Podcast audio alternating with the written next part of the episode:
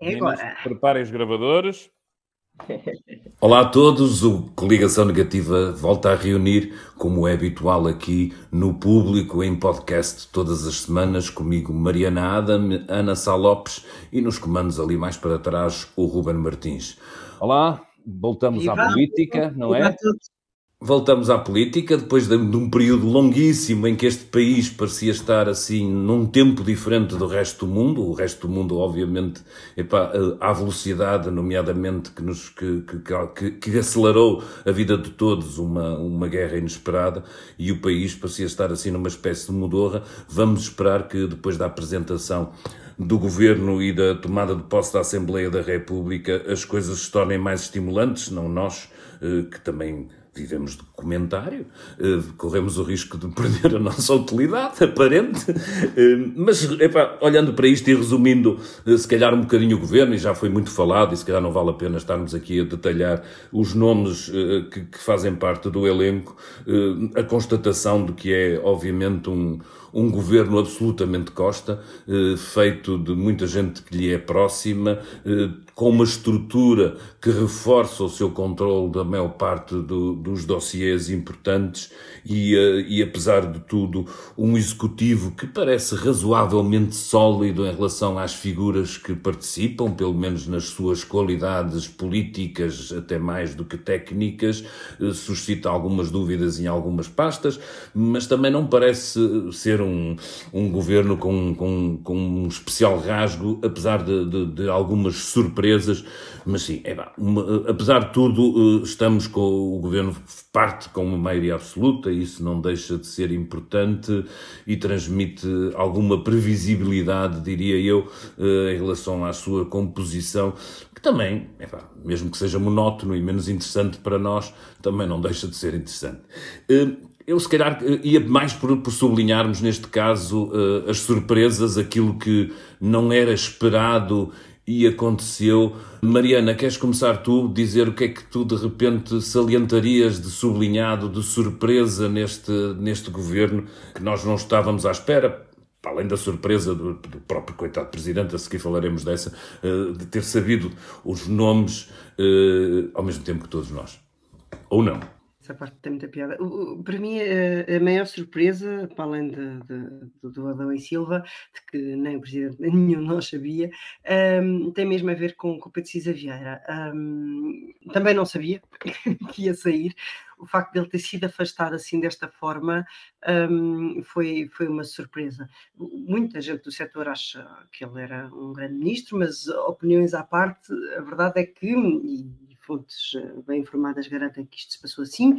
O, Ministro da Economia terá falado com o Primeiro-Ministro e ter-lhe dito que queria apenas ficar eh, durante dois anos, por razões uh, pessoais. Talvez coincida ou não com o tempo de Costa também neste governo, mas seja como for, Costa não lhe disse que sim nem que não, ouviu, ouviu as, as explicações de Pedro Cisa Vieira. Este achava que, que assim tinha ficado, aliás, foi público, até à última da hora andou a, em fábricas, em reuniões, em em declarações públicas, etc. Mas, uh, pelos vistos, soube, como todos nós e como o Presidente da República, que não ficou quando viu os seus nomes nas, nas listas. Um, acho que Alexandra Leitão também aconteceu o mesmo, mas, mas mesmo assim é, é menor, para mim é uma menor surpresa. Além de ser surpresa, é desagradável não, não, não só acho que próximos também podem vir a ser uh, ótimos ministros, mas acho que isto não é bem uma maneira de, de, fazer as coisas. E depois, a outra surpresa, de facto, é Pedro Adão e Silva. Pedro Adão e Silva, uh, para mim, o que me surpreende é como é que há pouco mais de, de, de um ano, ou há cerca de um ano, com tanta pouca circunstância, fazer, ter um cargo tão importante como uh, preparar a mais nobre das nossas datas, o 25 de Abril, e celebrar, e de repente já não é assim tão nobre e já dá para nós fazermos ali ao lado e depois como é que vai ficar, não sabemos como é que vai ficar, uh, com tanta... Não, assumimos uma coisa assumimos uma coisa. Sabes, a, a ver... é, mas sabes uma curiosidade que me assalta muito para, por estes dias é perceber se aquilo estava a correr bem. Não, assalta não muito essa curiosidade. É para que não, pode não ser determinante para o, para o ministro que, que vamos ter, mas a minha salta-me a curiosidade de perceber, porque teve várias confusões, teve, teve um arranque, ok, de cerimonial, mas logo a seguir teve uma conferência, porque o que eu sei estava praticamente vazia, e por isso fiquei com alguma curiosidade em perceber como é que estava a correr? Fico com alguma curiosidade, será difícil hoje? E, como é que vai correr agora? como é? é? que vai correr agora? Não, ah, é continuamos a querer saber e não estar esclarecido. Para mim também foi, obviamente, não, é uma surpresa. A saída da Alexandra Leitão, talvez, não, não cabia, por alguma razão que, que eu não consigo descortinar e, e Cisa ah, também. E depois há aquela, aquela surpresa que foi também a mudança de pasta de Carvinho. Ana, quais foram as tuas surpresas? Bem, coincidem com as vossas, claro. em parte. Aliás, acho que a história da Alexandra Leitão é particularmente. É que ao mesmo tempo, chocante, não é? Ao mesmo tempo que Costa faz e bem um governo paritário, um governo onde tem tantas mulheres quanto homens, aliás, tem mais ministras que ministros, uma vez que ele é o primeiro-ministro e é homem, mas é um governo paritário, consegue de deitar fora do executivo uma das suas melhores ministras, que é a Alexandra Leitão, e ficar com uma das suas piores ministras, que é a Maria do Céu Antunes na agricultura. Quer dizer, ninguém imagina, toda a gente é, que é remodelável há três anos, vai ficar na agricultura, ela é completamente incompetente. Pois eu acho que. Toda a gente comenta que foi. Epá, que sorte ela conseguiu ficar. Como é que é possível? Mas, Mas como é que é possível?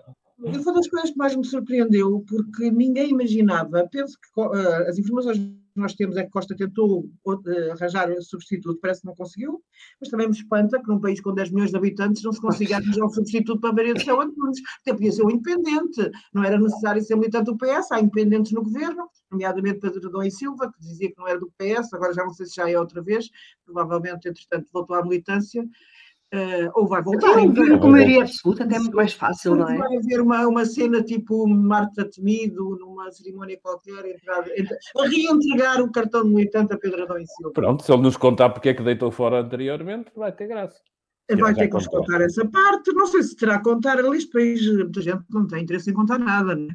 Portanto, e vai-se para a frente, chuta-se a bola para a frente, é o costume mas isso surpreendeu-me a manutenção da, da Maria do Céu Antunes acho, e a saída da Alessandra Leitão daquela forma.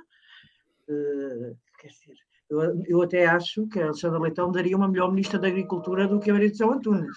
Mesmo no centro setor. Não, não, não tem nada a ver. Por acaso, Francisco Assis dizia no Expresso da Meia-Noite uma coisa interessante, que Gordon Brown, que foi o ministro das Finanças da Inglaterra, ao lado de Tony Blair, e que esteve, enfim, cumpriu as suas funções conforme. Era de história. Portanto, pois. eu quero dizer, se uma pessoa tiver, o seu, se tiver bons assessores, se, se entrar nos dossiês, se não manifestamente Maria São Antunes não faz. Mas a coisa, obviamente, a Mariana já falou de Pedro Cisa Vieira, mas isto demonstra como Costa é gelado e implacável, que é pegar no seu amigo de casa de 40 anos e não lhe dar água vai e ele ficar a saber, uh, ficar a saber, enfim, é alto, quando nós todos, eu, não, eu, por acaso, o Presidente da República já tenho outras teorias, mas sobre a... Algumas surpresas, não é? Podíamos falar dessa surpresa que... Não podemos falar. Falamos Outra coisa, a história de Pedro Adão e Silva no governo, é, acho completamente surpreendente e concordo convosco, quer dizer, quem há meia dúzia de dias aceitou um cargo daqueles, de ser comissário das comemorações sociais, jurando que não tinha nada a ver com o PS. Que, aliás, isso é um exagero da parte não, não, dele. Eu também acho que ele nunca jurou propriamente jurou. que não tinha nada. Que não, não tinha jurou nada. Que não tentou, tentou, tentou, tentou, ah, é? tentou demais. Jurou, tentou demais. afastar-se imenso do PS. Parece um disparate tão grande. Eu nunca acreditei na teoria da direita de que aquilo era um pagamento sobre os seus comentários. Eu acho que Pedro Adão Silva era uma pessoa livre nos seus comentários e os comentários que fazia eram muitas vezes críticos do PS.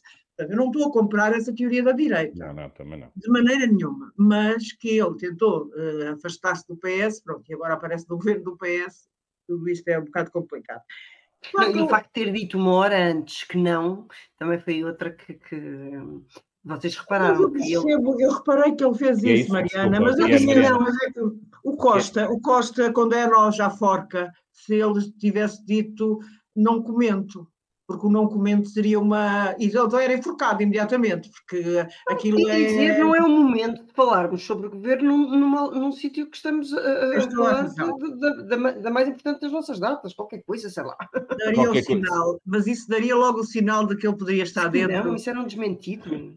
Ah, está bem, ah, uma hora. Oh, oh, Ana, mas, mas aí. do António Costa! Mas aí, desculpa lá, é tal coisa que tu falas do, do, do Cisa Vieira que se calhar ajuda-nos aqui a contrabalançar um outro facto desta semana, que foi a reação do, do Presidente. É porque, de facto, muita desta gente que nós estamos a falar, apesar de tudo, Costa conseguiu manter o segredo durante um longo período, estendido ainda pela repetição das eleições do Círculo de, de Europa, mais uma magnífica vitória de Rui Rio.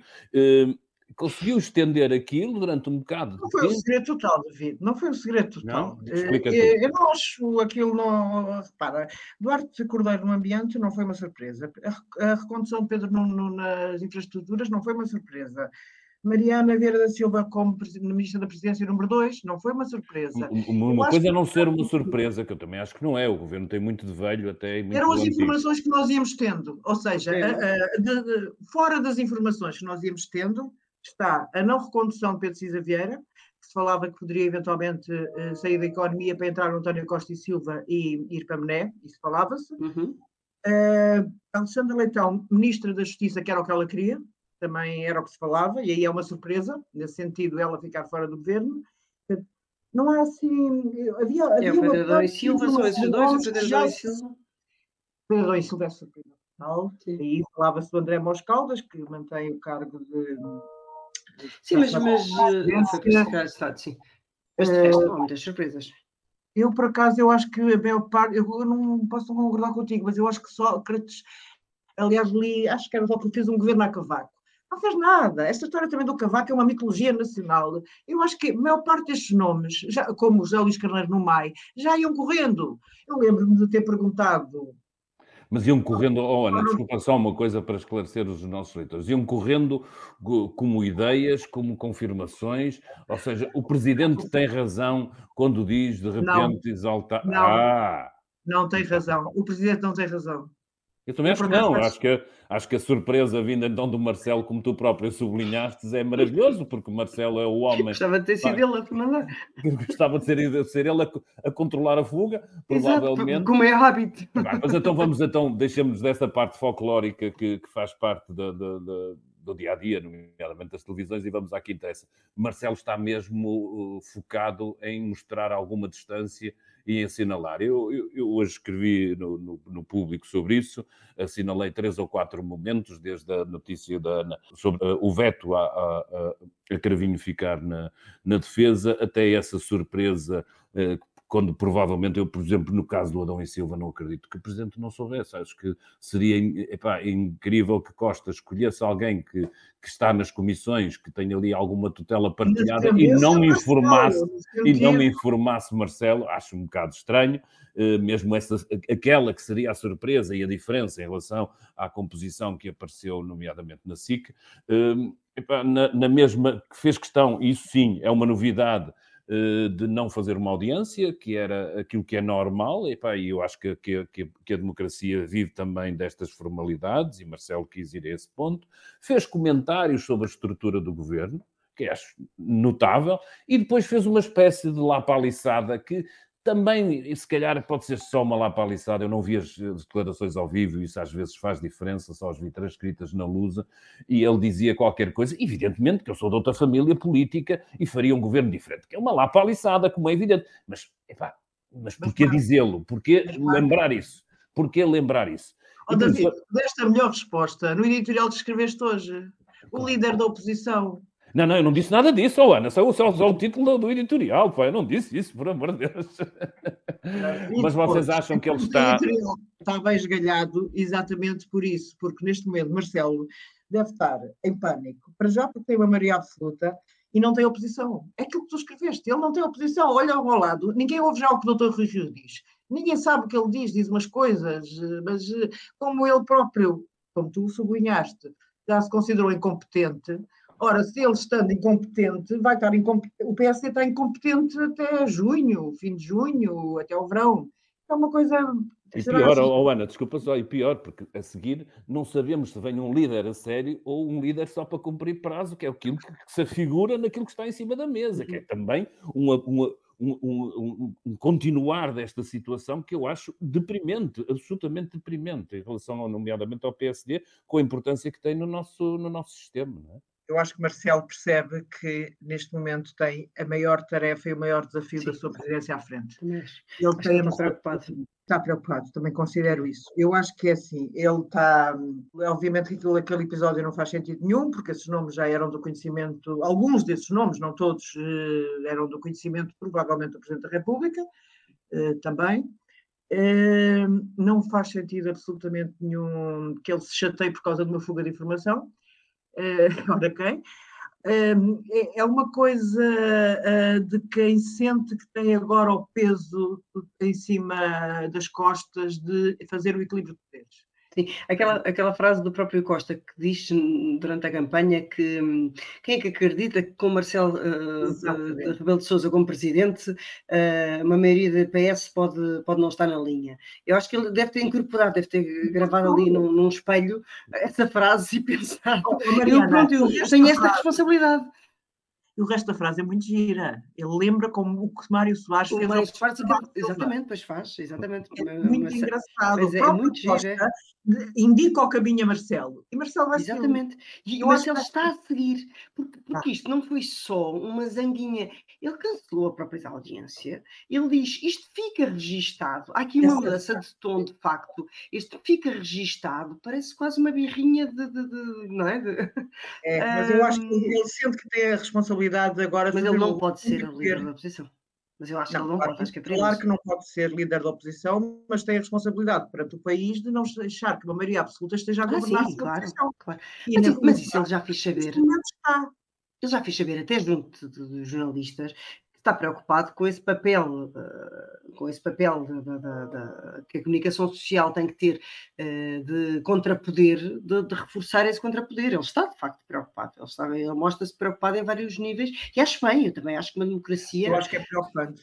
Eu acho que é preocupante, exatamente. Eu acho que sim, eu acho que, que a minha preocupação é mesmo, eu acho que, que, ele faz bem, há algum equilíbrio do sistema, é preciso que as pessoas acreditem que há quem, por um lado, quem vigia e por um lado, quem alberga a crítica. A minha preocupação é mesmo a da Mariana, é que ele, apesar de tudo, tem esse outro papel, que é de estar acima do sistema, de alguma forma. Apesar de ele ter sido líder do PSD, já tinha sido há muito tempo, não era bem a mesma situação para mim, nomeadamente visível até Mário Soares e Sampaio.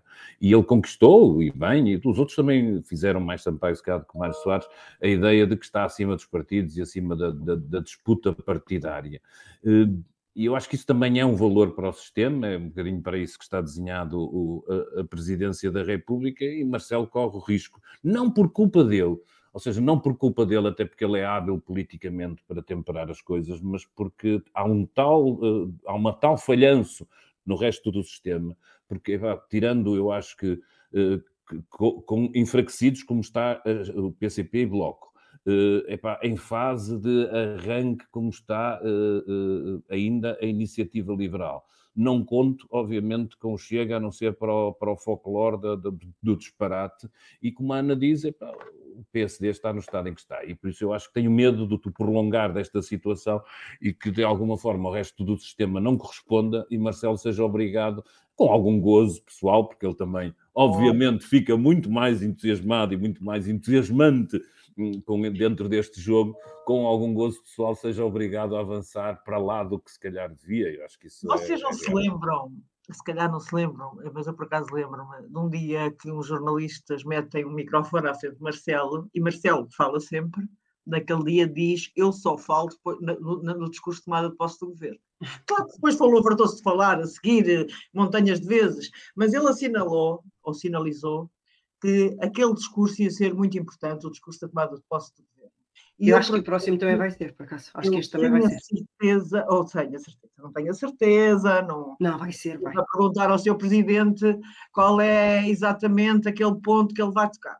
Mas eu tenho a suspeita de que vai ser um curso fundamental para, para, ele mostrar como vai ser ele agora a trabalhar em Maria. Vai mostrar isto, vai cozer esta, estas várias, estes vários pontos que nós assinalamos aqui, eu acho que ele vai, vai dar consistência a isto dar consistência. E, e, e, vamos perceber se ele... Aliás, ele disse que o discurso já estava escrito, sabes? Ele ontem interrogado ah, é, é? e ele disse que o discurso estava escrito, portanto, mas ah, então já está a dar essa importância toda, está bem. Portanto, vamos entrar em contagem. A minha, a minha previsão é a carga toda metida nos contentores. Vamos Mas, entrar em contagem decrescente para o discurso de Marcelo Rebelo Souza e parece-me que é aqui a banca e que, epá, que mais do que a própria tomada de posse da Assembleia da República é isso que vai dar o tiro de partida para o regresso da política a sério, que faz bem, é assim, a democracia não, não existe sem esta disputa. Isso é um belo político, é Marcelo Rebelo de Souza, vamos lá. Vamos lá, é verdade. Fazer é jus à sua com menos surpresas do que aquilo que ele diz, mas com, com, com, com, capacidade, obviamente, de controlar e dominar parte da agenda. Vai ser uma disputa interessante eh, de perceber. Uma das críticas de Marcelo nesta sua tomada agora de consciência de, deste papel que terá, provavelmente, e que ouviremos melhor nesse discurso de tomada de posse, foi esta, esta análise que ele fez de, do excessivo poder de, de Mariana Vieira da Silva. De alguma forma, ele, ele diz que pelo menos vamos pensar, levanta dúvidas, qualquer coisa assim. E, e, e, de facto este governo tem esta coisa que é, que é interessante, que é ter dentro dele uh, aqueles que são apontados como possíveis sucessores de, de António Costa uh, no, em diferentes posições.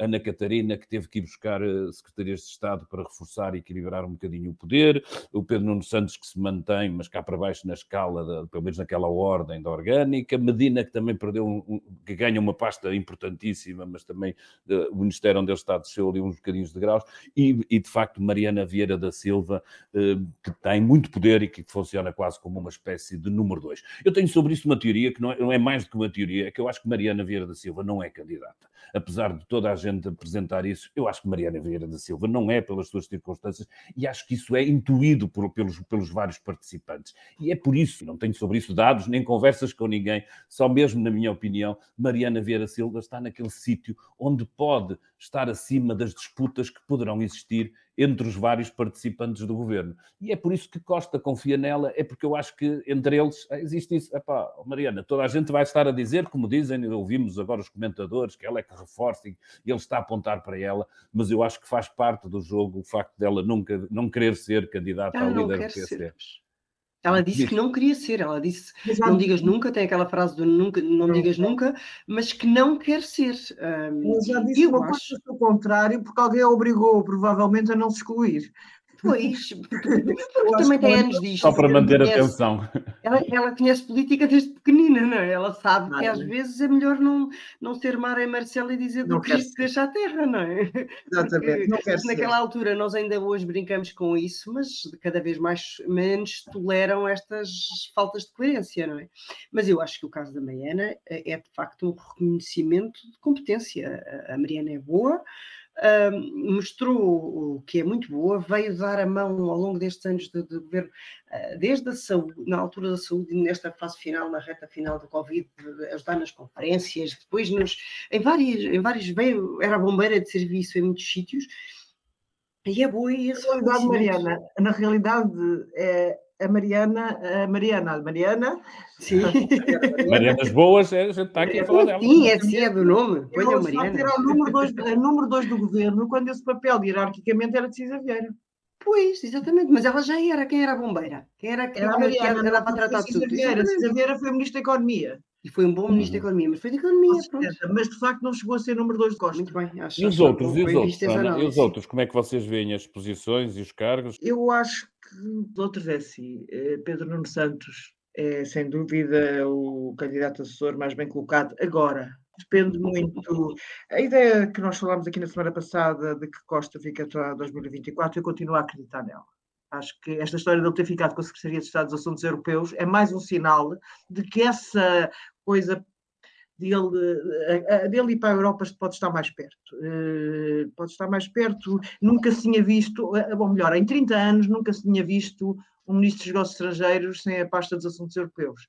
Aliás, o cravinho fica um bocado desgraçado, não é? Quer dizer, sai da defesa porque o Marcelo não o quis depois daquelas polémicas todas com os chefes militares e agora fica com metade do O resto do mundo, fica com o resto do mundo, não é? Andei no ninho. Do resto do mundo, assim como antigamente, aquele deputado que havia do resto do mundo. É, ele fica uma espécie de deputado do resto do mundo. É um bocado, é um bocado triste. Um, quanto a sucessores, Pedro não era mais bem colocado, sem dúvida. Resta saber uh, como é que correm estes anos. Se forem dois, provavelmente continuará a ser mais bem colocado. Se forem quatro, mas esta lista tem vindo a aumentar, não é? Eu também acho que ele é o mais bem colocado, mas a lista tem vindo a aumentar, por isso. Pronto, eu achei absolutamente não... engraçado como é que agora algumas pessoas no PS começam a falar de Pedro Adão e Silva como um possível sucessor. Ai, Jesus, oh, isso é como aquelas coisas da Temido. Epá, não, não vamos perder. Não é Temido. A Temido foi uma brincadeira do Costa. Ele assumiu ser brincadeira. Assumiu, assumiu, disse, ah, eu estava a brincar. Ele assumiu mas ser brincadeira. hoje há quem fale nisso, por amor de Deus. Pois, mas é um disparate falar, porque o Costa assumiu que era uma brincadeira. A desgraçada da Temido ainda foi dizer nunca digas nunca, e só que, e passado um bocado estava o Costa a dizer que era uma brincadeira. Isto é uma coisa absurda, mas a Temido é uma brincadeira, com certeza. Agora, não quer dizer que não seja uma pessoa que no futuro do PS tenha peso, uh, mas, uh, mas como líder, não. E quer ter peso se não tinha sido embora, porque ela estava exausta de facto Agora, e ela tinha dito para ir embora. o Pedro Nuno Santos. Isto é uma coisa que é muito importante que esteja em cima da mesa. Ele não quer que ele seja nunca líder do PS. Há de haver sempre uns centristas para avançar, isso é verdade. Sim, mas sabes quem o Pedro Nuno Santos é o melhor amigo? É da Mariana Vera da Silva. Pá, e se nós começarmos a fazer este xadrez, torna-se um xadrez interessante e uh, acho engraçado que no PS já se começa a ver. Mariana não irá, mas calma aí Há aqui um homem que tem uh, intuição política, teve uma vida partidária, foi um homem de partido, foi porta-voz do PS, depois afastou-se, é um homem mediático, e vamos ver, vamos ver quem, quem vamos, olha, quem viver verá, não é? Uh, depois há vamos outros, ver, vamos ver. Medina não sabemos eh, como é que vai correr a vida. Eu, Medina já se tinha retirado da lista de sucessores quando quando o Costa fez aquele congresso com aquela frise todo, Medina, é meu Deus, eu, eu, para já não vou, ainda não tinha perdido a Câmara. Pois, era verdade. Um mês antes de ter perdido a Câmara, Medina já tinha dito, eu não irei, eu estou na Câmara de Lisboa, eu não me vou meter nisso, ele que me tire desse filme. Mas, isso aí eu estou na Câmara de Lisboa, agora... Exatamente, Mariana. Bem, vamos ter para aí quatro anos, não, se calhar dois, não é? Para ver o que é que vai acontecer aqui, para, para ir comentando, logo veremos. Não podemos fechar este programa, ainda é cedo, sem falar um bocadinho da Ucrânia. Acho que estamos aqui eh, perante, às vezes, a expectativa de sempre, que acho que temos que a renovar, de que alguma coisa possa acontecer de positivo. Uh, os russos falam da, guerra, numa, numa, na entrada da guerra numa segunda fase, e eu começaria por comentar que eles não sabem contar, porque se eu me lembro, já houve para aí mais duas ou três fases, eles tentaram passar logo para a segunda. Houve uma primeira fase que não há quem desminta, eles tentariam um golpe de, de, de rápido tomar conta do poder e, e tomar conta do, do, de Kiev e das principais cidades. Essa fase falhou, essa foi a primeira fase. Eles fizeram uma segunda fase uh, com mais reenvio de tropas, com o estender daquela coluna em que tentaram uh, conquistar ainda, ou epá, pelo menos ter ali um, um ou dois, algumas cidades que lhes servissem de baluarte para isso essa segunda fase falhou. Entraram numa terceira fase de bombardear uh, à maluca e tentar, uh, com isso, pressionar a infraestruturas e tudo isso. Essa fase continua, infelizmente, a decorrer e, para mim, está integrada dentro desta segunda fase em que eles dizem de que vão concentrar os seus esforços no, no Donbass uh, e que o resto que se passou, como se fosse crível, era uma, uma espécie de manobra de diversão para este objetivo, eh, que é, no fundo, o, o, aquela zona mais onde existem mais raízes separatistas em relação à Ucrânia. Eh, epá, por, por, por mim, que tenho continuado a observar com alguma atenção o que se vai passando é, é, continua a ser surpreendente alguma falta de capacidade, nomeadamente do exército soviético, muito baseado num processo hierárquico.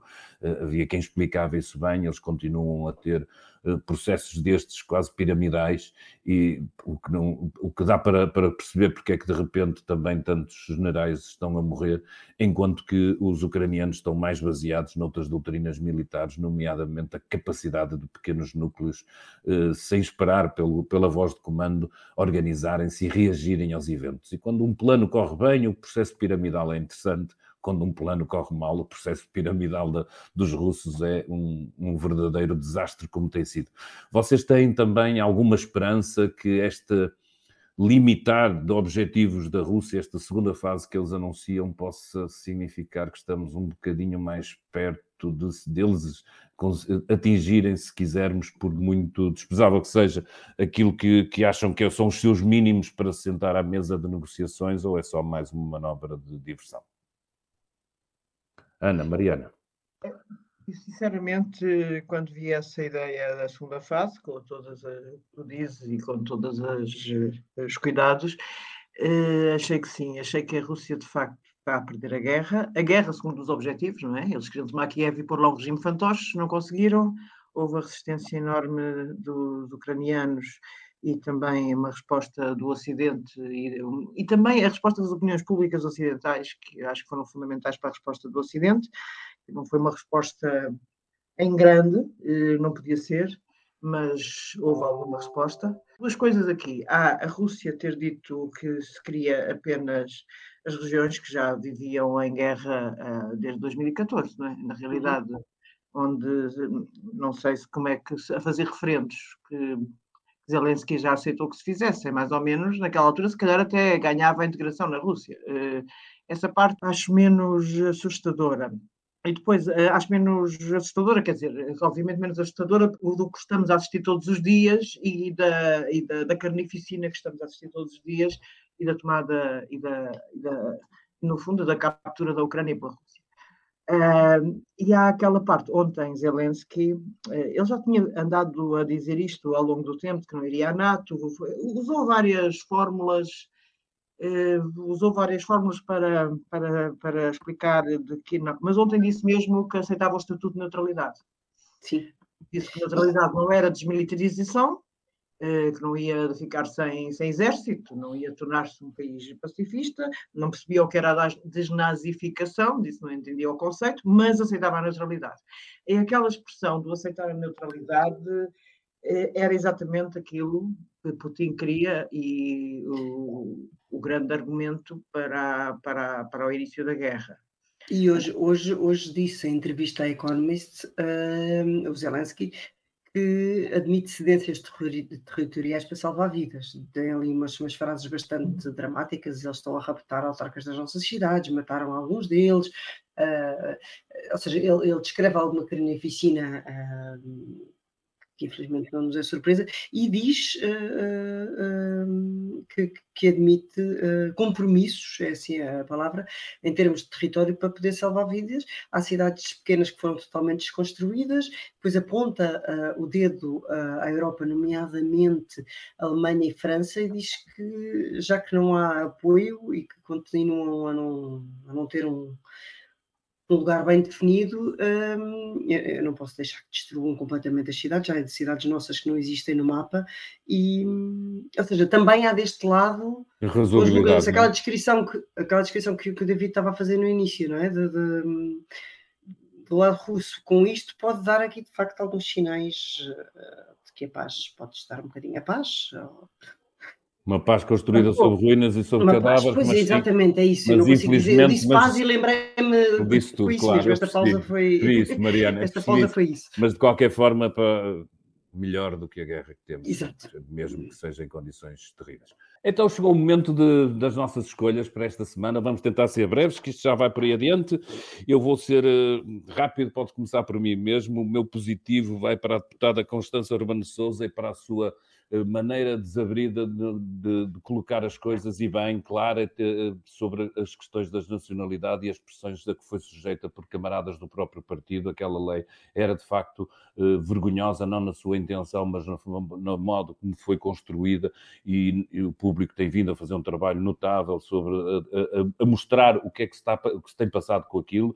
Basicamente, se, de alguma forma havia aqui um comércio de nacionalidade que nos envergonha a todos, e é bom uh, saber que quem se opôs àquilo teve, apesar de tudo, razões para não ter sucesso na altura. Neste momento, problemas em explicá-las e é bom, interessante ter quem tem essa capacidade. E ter coragem de... Quem tem a coragem de, é assumir. O meu negativo vai, de alguma forma, para alguma falta de representatividade do país neste, neste executivo. Acho que não é, não é um problema do executivo, é mesmo um problema do país, é mesmo um problema de um país que está extremamente concentrado uh, na capital e que nos dá fenómenos como essa fabulosa uh, sede da Caixa Geral de Depósitos, que tem tanto espaço, tanto espaço que consegue albergar uma, uma, uma catrafe de, de ministérios, sem, suponho eu, tirar de lá nenhum serviços das Caixas Geral de Depósitos. Aquilo foi construído com o nosso dinheiro, um elefante branco que até hoje. Agora vamos deixar de dizer o país do Terreiro do Passo, o país da Caixa de Depósitos. Não, o país da Caixa de Depósitos. Vai ser assim. É, afinal, havia razões para aquilo continuar a ser público, razões imobiliárias. Exato. Mariana, positivo, negativo. Então, positivo, para mim, uma notícia que, que surgiu há, há bocadinho, a Ordem dos, dos Médicos vai autorizar os médicos ucranianos a trabalharem em Portugal, mesmo os que não falam português, um, vão, obviamente, não estar diretamente com, com, os, com os doentes, mas em equipas, mas acho, acho ótima notícia, espero que hum, faça, eh, abra, abra aqui uma espécie de uma jurisprudência para outro tipo de hum, de, de imigrantes que, de, e refugiados que, que, estão há anos à espera. Fizemos aqui há, há, poucos meses um trabalho muito bom sobre alguns profissionais médicos, alguns profissionais uh, em áreas que nos fazem falta e que estão há anos à espera de, dessa, dessa autorização. Pronto, é uma boa notícia e espero que, que faça que abra mais portas. O mal, o meu negativo, é uma coisa que continua-me a afligir imenso, que país é que estamos a construir. A Fundação uh, Francisco Manuel dos Santos uh, publicou hoje um, um, documento em que alerta para que daqui a três anos metade dos alunos portugueses do ensino público não vai ter pelo menos um professor, e estas médias são uh, o que são, Lisboa e Faro vão ser muito pior, vão ser muito mais do que um, porque os professores não têm capacidade para pagar rendas nestas, nestas, nestas zonas, e daqui a um ano já, a partir, no próximo ano letivo, a partir de setembro, já só um quinto, ou seja, já há 110 mil alunos uh, nas escolas públicas que não vão ter pelo menos um dos professores. A escola pública uh, tem o grande tem muitas coisas boas, mas uma das grandes coisas é ser um elevador social, não é? E, e está a ser o contrário só quem tem dinheiro e pode pôr as crianças no, no particular é que tem uma garantia.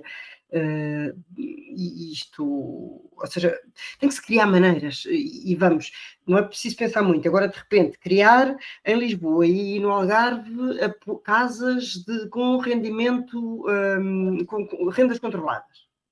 Pá, vamos para o professor. Agora, deixar. Uh, que esta geração que já levou com não sei quantos anos de Covid, seja uma geração perdida, pá, eh, a educação tem que ser, não é só uma paixão de arquiteto, tem que ser uma paixão de mais pessoas. E isto aflige-me imenso. Ana, para fechar. Para fechar, é voto positivo. Há muita gente que não sabe que António Barreto, nosso colunista, sociólogo, é também um excelente fotógrafo. E há uma sessão fotográfica dele que vai ocorrer, imaginem onde, na sede da Caixa Geral de Depósitos. Também tem espaço para isso? Tem espaço, tem espaço para tudo. Espaço para tudo e um par de botas, como se chama dizer. A exposição chama-se Gente da Batalha e com certeza será muito interessante visitar. É, o meu voto contra vai para aquela transferência completamente absurda de, da deputada Cristina Rodrigues, que ficou a favor do orçamento PS para o Chega, para a assessora jurídica do Chega. Acho que, não sei se ela estava a morrer à fome, mais seus 50 gatos, mas sinceramente acho, suponho que não estivesse, acho que era capaz de encontrar trabalho noutro sítio. Sem e, perder a espinha dorsal. Sem perder a espinha dorsal e agora perdeu-a, uh, definitivamente.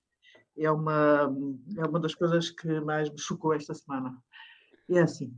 E é assim mesmo que terminamos. Não se esqueçam, voltem para a semana, vai haver muito mais novidades. Vamos certamente falar do, do discurso de Marcelo. É por aí que, que iremos em muitos outros assuntos, todos aqueles que nos puxarem à cabeça. Obrigado a todos. Continuem por aí. Para a semana. Deus. O público fica no ouvido.